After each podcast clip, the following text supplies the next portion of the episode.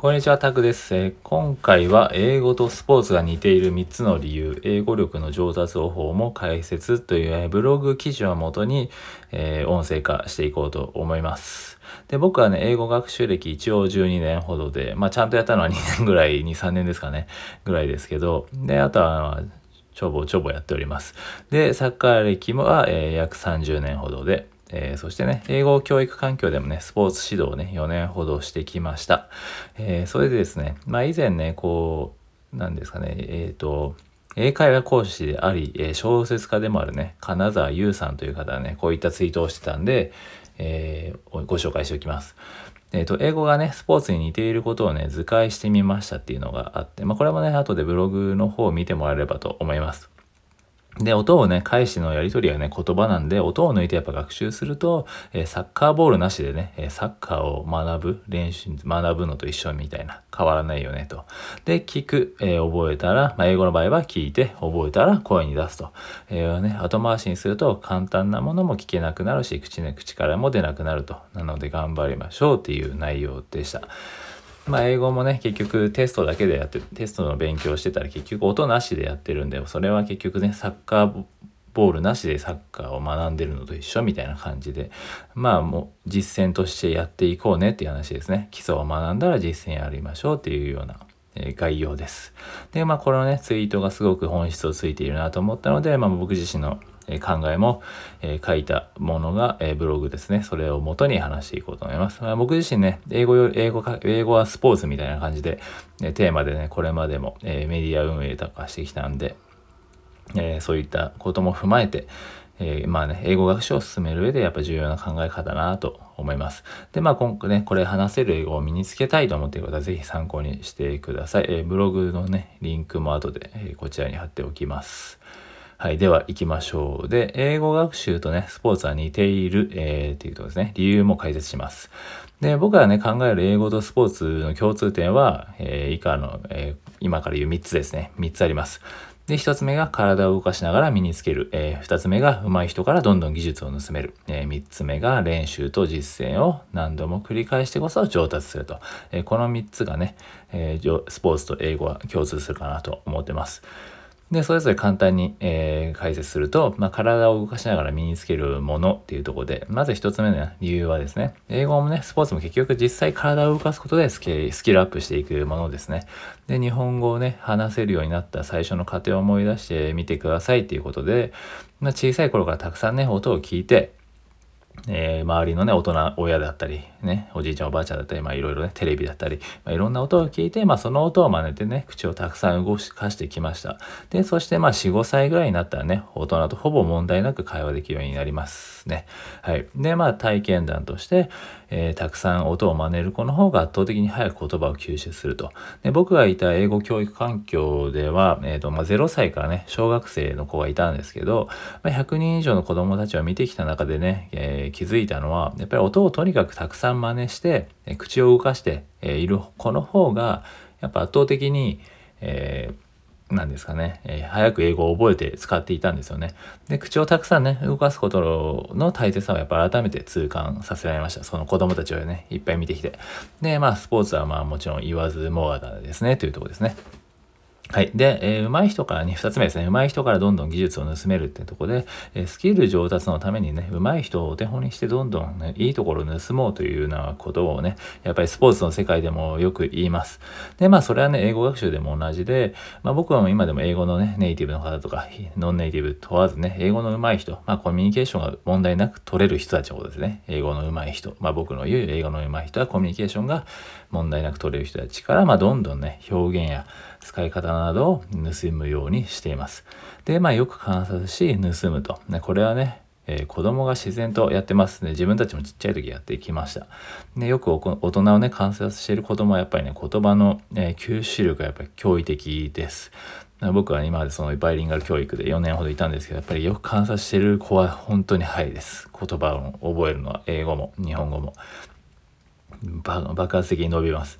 で、えー、以前ね、こういったツイートもしました。えー、技術の高い人がやっぱり教えるのがうまいとは限らないと。でね、だから技術の高い人からは、えー、積極的に盗む。英語講師で言うなら、ネイティブは必ずしも、え、教えるのがうまいとは限らないです。ででもね、実用的なものはの盗めるので、初めから教えてもらおうというスタンスより、え会話をしながらどんどん盗んでやろうというスタンスがいいよねっていうことです。で、まあ、英語でもね、何でもこう、スキルや考え方などを盗めるものはどんどん盗んだ方が、圧倒的にスピーディーに、えー、成長できますねっていうとこですね。はい。で、練習をね、3つ目、え、練習と実践を何度も繰り返してこそ上達するっていうことですね。ねこれもスタイルね、スポーツで考えた時、どれだけね、机の上でですね、理論や知識を学んでいても、いざ実践となった時には何もできなければやっぱ意味ないですよね。で、まあ具体例で言うと、やっぱサッカーの場合、ね、僕はサッカーずっとやってきたんで、サッカーの場合にするんですけど、ね、サッカーをね、例に挙げると、やっぱり理論や戦術、テクニックなどをね、学びつつ実際にボールを使い何度も練習をします。ね、だからこそね、試合という実践の場で生きてきますよね。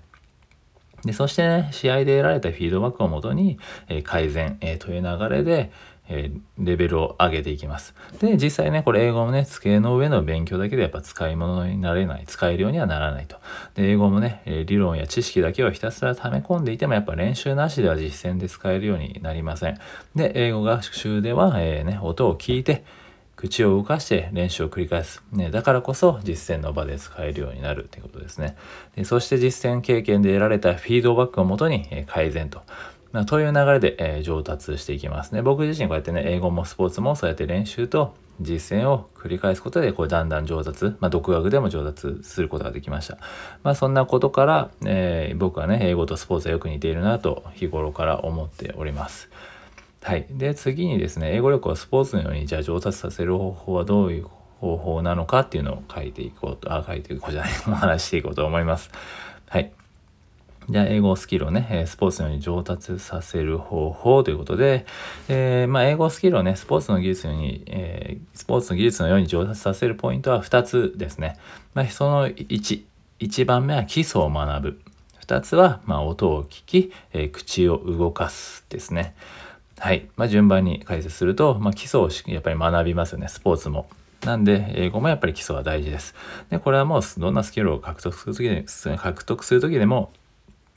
え、共通する大事なポイントです。はい、えー、英語にもね、ルールがあるので、まずはね、こう、やっぱり英語の、えー、基礎的な文法を身につければ、まあ、OK ですと。で、使える英語のね、基礎となるおすすめの2冊っていうので、僕はいつもごり押ししてるね、えー、 Grammar in Use ですね。はい、 Essential Grammar Use がま初級者向け、 English Grammar Use っていうのが少し中級者向け。まずどちらもね、全然中学レベルの知識あれば全然できます。僕も全然英語の知識ほぼなかったんですけど、まあ、洋書でしたけど、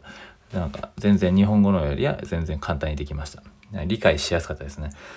はい。ぜひ使ってみてください。こちらもブログにあるので、ぜひ見てもらえると助かります。で、その2、その2ですね。2つ目が音を聞いて口を動かすと。まあ、基礎を学びつつやるべきことは、まあ、2つでも発音を学ぶ、えー、音読する、えー、それだけです。えー、ツイートにあった、えね、金沢さんの言葉を借りるなら、やっぱり音の、音を抜いて学英語学習は、やっぱりボール、サッカーボールなしでサッカーを学んでるのと一緒なんで、うん、それじゃやっぱり、うん、意味ないですよね、と、実際。実ね、そういうスキルは上がらないと。でなのでね、まず英語の音を知るために、えー、まずは発音を学ぶと。えそして、え練習なしにはやっぱり上達していかないのでね、音読ですね。音読なりね、独り言でもいいのでして、口を動かすことが大事です。で、まあサッカーね、さっき言ったようにボールを使って体を動かしますよね。英語は、英語の場合は音を使って口を動かすと。まあこんな感じですかね。で、発音を学ぶためのおすすめの方法っていうところで、発音はね、発音を学べる本とかね、まあ今だったらアプリでもいいと思います。で、まあちなみに音声付きももちろんマストですね。ちなみに僕はね、こう、ゼロからスタートディクテーションっていう本から、えー、発音記号をね、全部プリントアウトして、えー、トイレに貼って覚えたんですけど、まあ、初めの段階でね、発音記号を読めるようになっておくとね、辞書などを見た時のね、大体の発音方法がわかるんで、やっぱ、え、時間短縮になるし、ストレスも、減るのでおすすめです。でちなみにですね、厚英語さんって言いますよね。YouTuber、YouTuber って言っていいんですかね。で、その方のね、えー、発音記号まとめみたいな記事もあるので、これもブログに貼ってあるので、もしよければ見てください。でちなみにね、音読を、音読をするための教材選びですけど、まあ音読には本当に好きな教材を選べばいいと思います。まあ、えー、例文が多いものがおすすめですね。